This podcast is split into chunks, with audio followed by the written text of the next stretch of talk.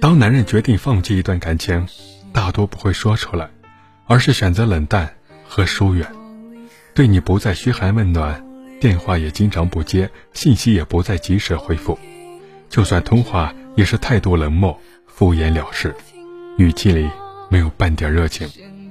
当一个女人在感情中累了，想要放弃这段感情时，反而变得轻松释然。她不会再过问你的事情，不会再催促你早点回家，也不会再纠结你和谁在一起。在乎一个人，才会问东问西，才会争风吃醋。